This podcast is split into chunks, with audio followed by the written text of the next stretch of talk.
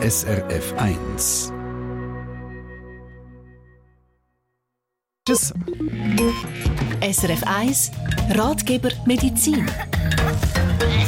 Und ich bin vorletzt gejoggt, ziemlich intensiv, bin heimgekommen und dann gedacht, ich nehme das mal auf, so wie ich töne nach dem Joggen.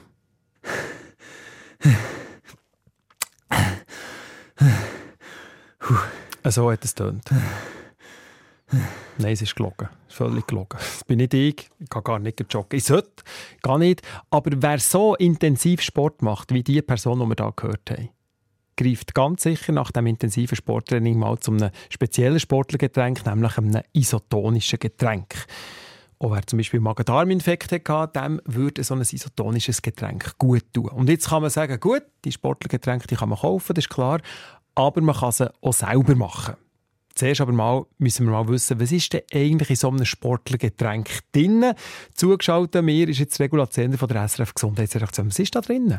Ja, so Sportlergetränk, das ist ein Mix aus Wasser, Zucker, viel Zucker. Dann sind noch Mineralstoffe wie Natrium und Kalium drin. Und darum sagt man auch Elektrolytgetränk. Also die Elektrolyte, besonders Natrium, helfen dem Körper, dass er die Flüssigkeitspegel behalten kann. Und das gilt eben gerade beim Sport, wenn man geschwitzt hat und darum viel Flüssigkeit verloren hat. Und es gibt isotonische Getränke, die auch noch Vitamine drin haben oder mit Eiweiß angereichert sind.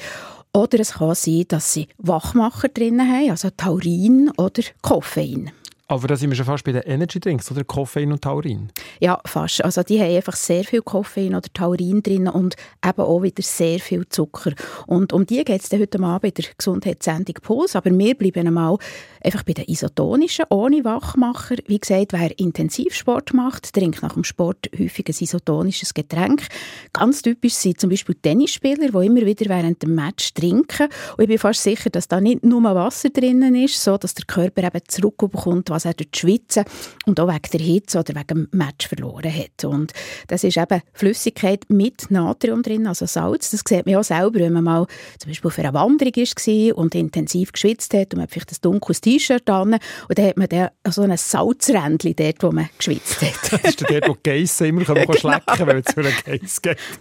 Aber das heisst, ob im Wandern, wie du jetzt sagst, macht eigentlich ein isotonisches Getränk Sinn, beim Intensivwandern, würde ich sagen. Absolut, also wirklich, warum nicht? Nicht. Also ich würde nicht ausschließlich isotonische Getränke mitnehmen.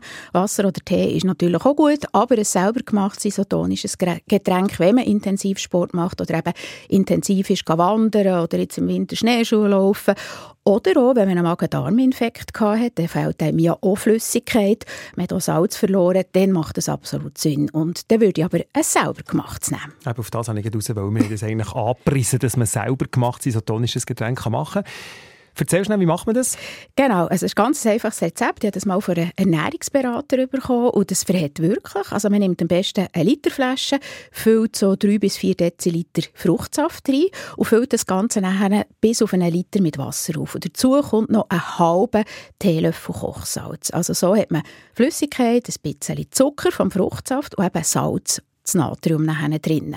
Und das Salz ist in einem Liter sehr gut verdünnt und man hat also nachher nicht etwa doppelt Durst aus noch mehr trinken. Sehr gut. Also nochmal zum Mitschreiben. Du hast gesagt, 3 bis 4 Deziliter Fruchtsaft, dann einen halben Teelöffel Salz, Betonung auf Teelöffel und nicht genau. auf ähm, Suppenlöffel. und das Ganze dann auf 1 Liter auf, mit Wasser verdünnen. Bravo, Danke genau. vielmals. Habe gut aufgepasst, gell? Sehr gut. Danke vielmals, Regula Zender. Das Rezept findet ihr natürlich auch unter dem heutigen Ratgeber bei uns unter, online, bei uns unter srf1.ch. Jetzt nicht isotonische Getränke, aber Energy Drinks. Regula Zender hat schon angetönt. Sie heute Abend um 9 Uhr auch Thema in der Gesundheitssendung Puls bei unseren Kolleginnen und Kollegen vom Fernsehen.